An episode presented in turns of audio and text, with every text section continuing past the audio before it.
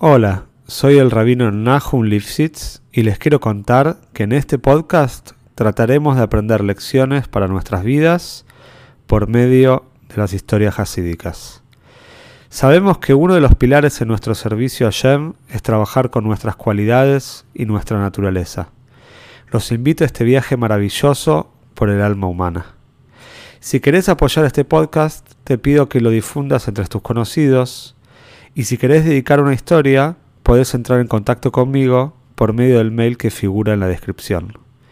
Te deseo que disfrutes la historia y puedas encontrar una gran enseñanza.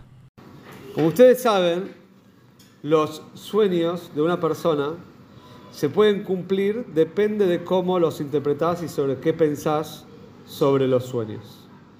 Barjadia era un hombre que era un intérprete de sueños. A él le pagaban para que interprete los sueños de los demás.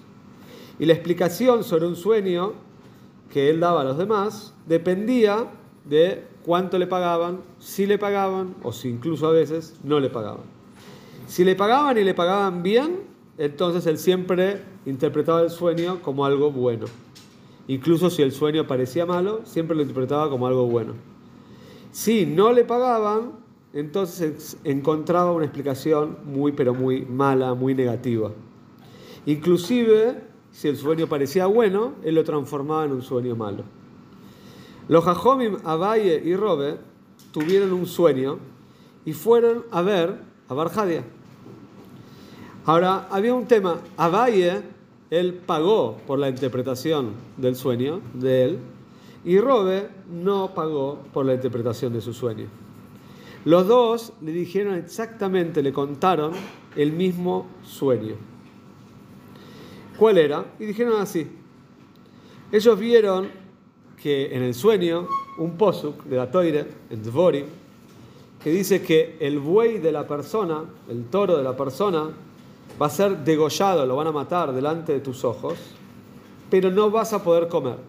En otras palabras, que vas a ver la shite de un güey, pero no lo vas a poder comer. Que aparentemente es algo que no es bueno, porque uno ve una shite y quiere comer, pero no vas a poder comer.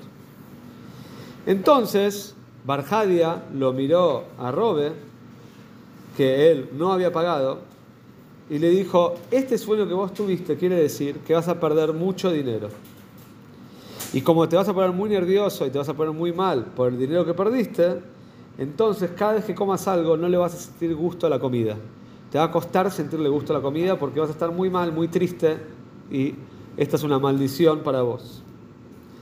Pero cuando tocó el turno de interpretar el sueño de Abaye, que era el mismo, como Abaye sí había pagado, entonces le dijo, tu sueño significa que tus sueños van a ser tan, pero tus negocios van a ser tan, pero tan exitosos y te va a ir tan, pero tan bien, que ni siquiera vas a tener la necesidad de comer. Te vas a olvidar de comer porque vas a estar tan feliz que te vas a olvidar incluso hasta de comer. Y así fue que las palabras de Barjadia se cumplieron y se hicieron realidad. Impresionante. Robe perdió mucho dinero y es verdad que empezó a dejar de sentir el gusto a la comida de lo triste que se sentía. Y Abaye ganó muchísimo dinero. Otro momento, otro día, fueron de vuelta a Barjadia, pero con otro sueño. También los dos, esta vez, Abay y Robe, habían soñado el mismo sueño. Y soñaron con otro posuk, también del Sefer Dvorim, que dice así, que vas a tener hijos e hijas, dice este posuk, pero no los vas a poder educar, no vas a poder estar con ellos, porque los van a llevar a la cárcel, los van a llevar cautivos. Barjadia, de vuelta, primero le habló a Robe, que él no pagaba por sus sueños, por la interpretación de los sueños, y le dijo, mira, este sueño es bien claro, vos vas a perder a todos tus hijos e hijas. Pero cuando tocó el turno de Abaye, que él sí había pagado, entonces le dijo, esto quiere decir que vos vas a poder llevar a todos tus hijos a la jupá, van a poder casarse, y eso quiere decir que no los vas a ver, que no van a estar más en tu casa porque van a estar casados y van a ver cada uno en su casa. Por supuesto, la interpretación para Bay era muy buena y para Robe era muy mala.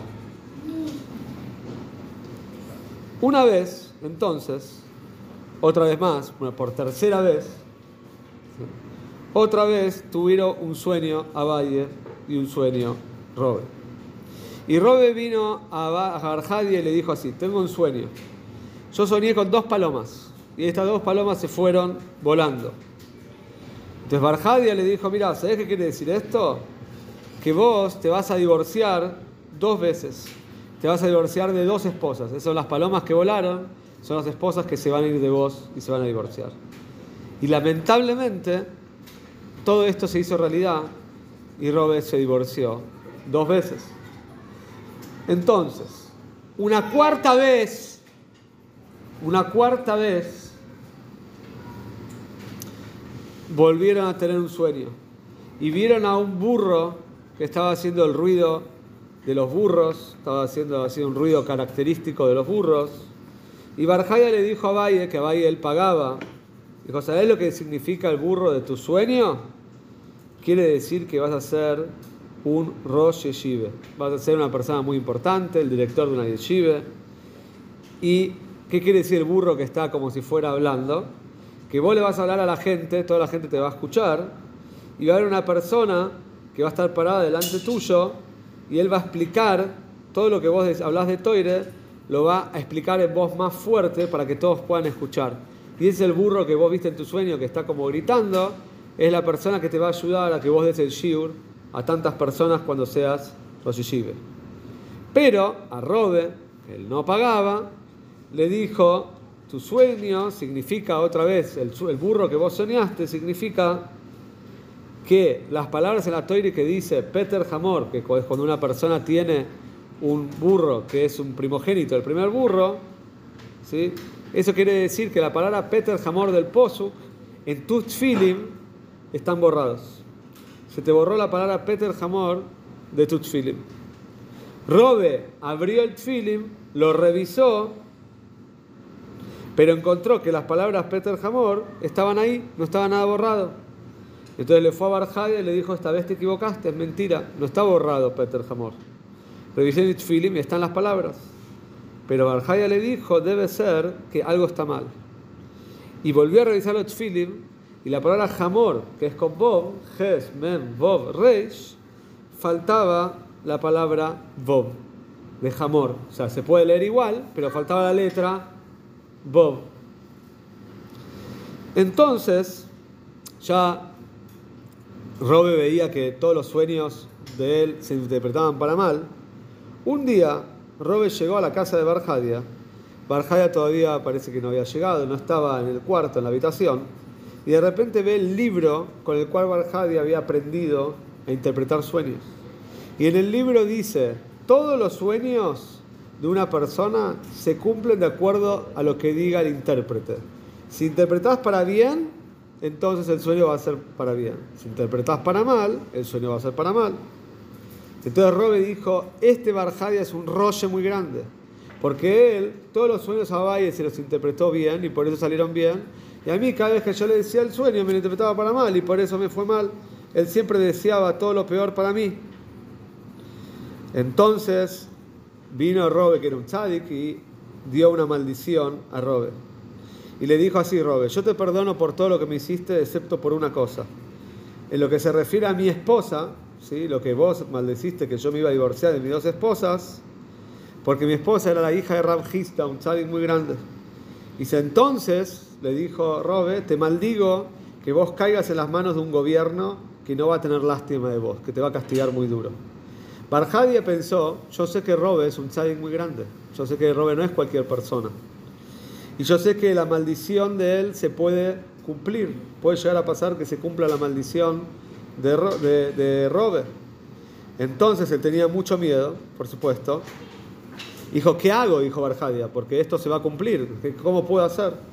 Entonces decidió, dijo, me voy a escapar, me voy al Golus, me voy a escapar a otro lado, porque está escrito que el Golus hace capore, limpia las adeires. Y si yo me equivoqué con Robe, si me voy de este lugar y me voy a vivir a otro lado, a lo mejor Hashem me va a perdonar por lo que hice.